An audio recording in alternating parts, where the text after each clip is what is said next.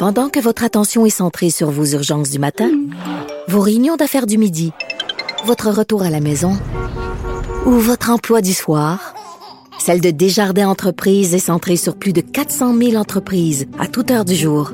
Grâce à notre connaissance des secteurs d'activité et à notre accompagnement spécialisé, nous aidons les entrepreneurs à relever chaque défi pour qu'ils puissent rester centrés sur ce qui compte, le développement de leur entreprise.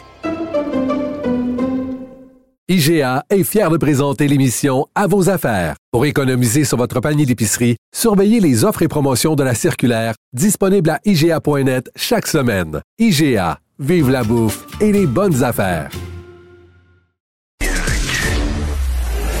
superbe, sublime, merveilleuse. Sauf que ce gars-là est quand même euh, rationnel et pragmatique. Ça pose un très grave problème.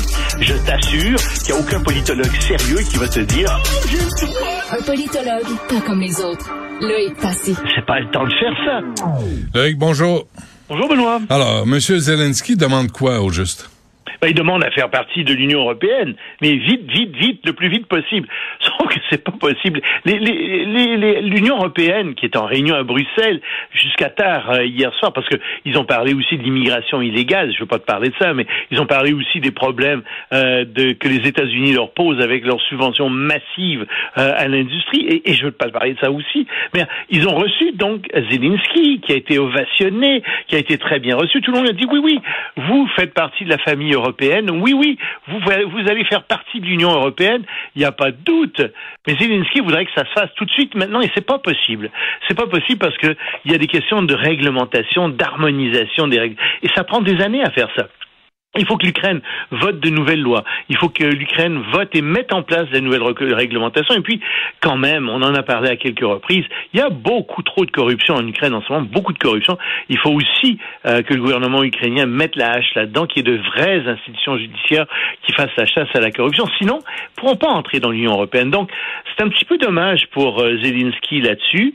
Euh, bien sûr, euh, l'Union européenne aide énormément l'Ukraine. Par exemple, on a appris qu'il y avait 30 000 soldats de l'Ukraine cette année qui seraient entraînés par euh, euh, l'Union européenne.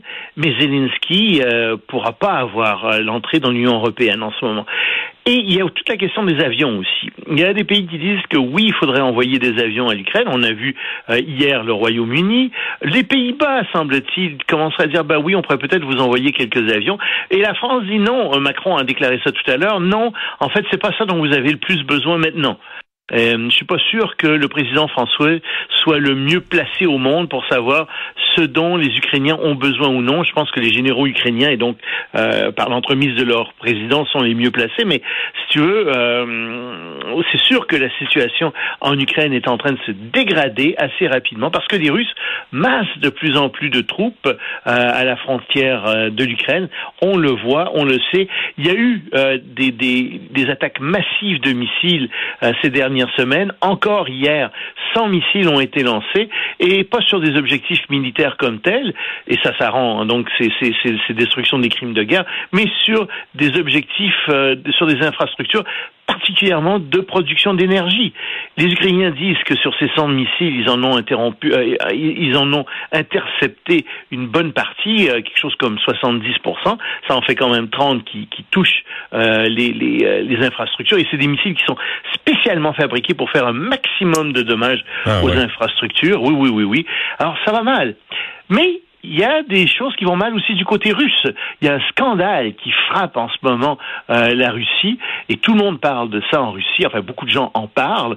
Euh, on demande même la tête du ministre de la Défense. On remarque que c'est le groupe Wagner qui fait ça et le groupe Wagner est, en rivalité avec le ministère de la Défense. Mais c'est que figure-toi que la Russie a lancé un appel d'offres pour des nouveaux uniformes militaires. Évidemment, si tu embauches des centaines de milliers de soldats, tu as besoin de nouveaux uniformes militaires. Jusque-là, il n'y a pas de problème.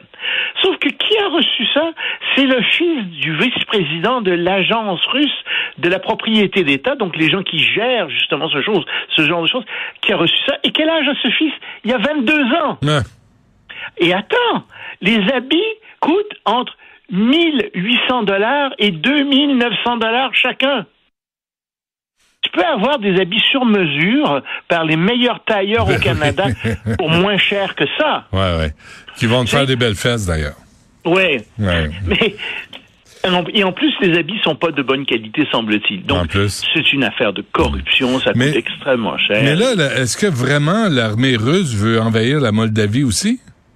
Il y a ce problème aussi avec la Moldavie. Euh, les Russes sont en Moldavie, déjà, sont, sont sur une partie du territoire moldave. Et on rappelle aux gens qui ne verraient pas trop, la Moldavie, c'est le pays qui est à l'ouest de l'Ukraine. Donc c'est un, pays qui est pas très peuplé. Euh, il y a quelque chose comme euh, quoi 2 millions d'habitants euh, en Moldavie et euh, 2 millions 6 millions d'habitants, 2,6 millions d'habitants très exactement en fait.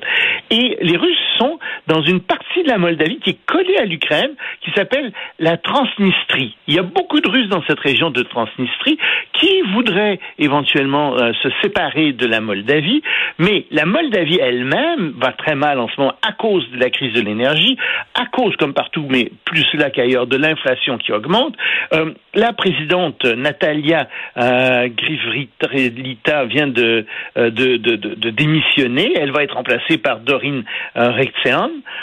Euh, et bon, tous ces gens sont très pro-européens, veulent, que, la Moldavie se rapproche le plus possible de l'Europe et de l'Union européenne.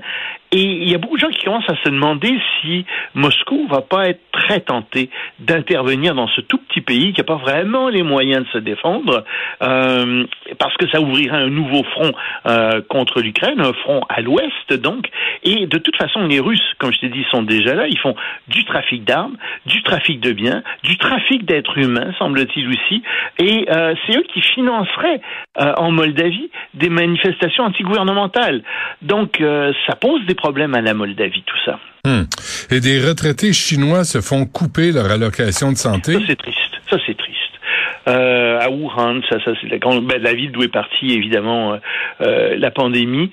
Ils, ils, ont perdu les deux tiers de leur allocation pour médicaments, pour soins de santé, etc. Alors que tout augmente, d'autre part, que les médicaments augmentent, ils se retrouvent avec le, le, tiers du montant auquel ils avaient droit mensuellement seulement, et ça pose un problème. Ça fait partie aussi de la grogne qui monte en Chine.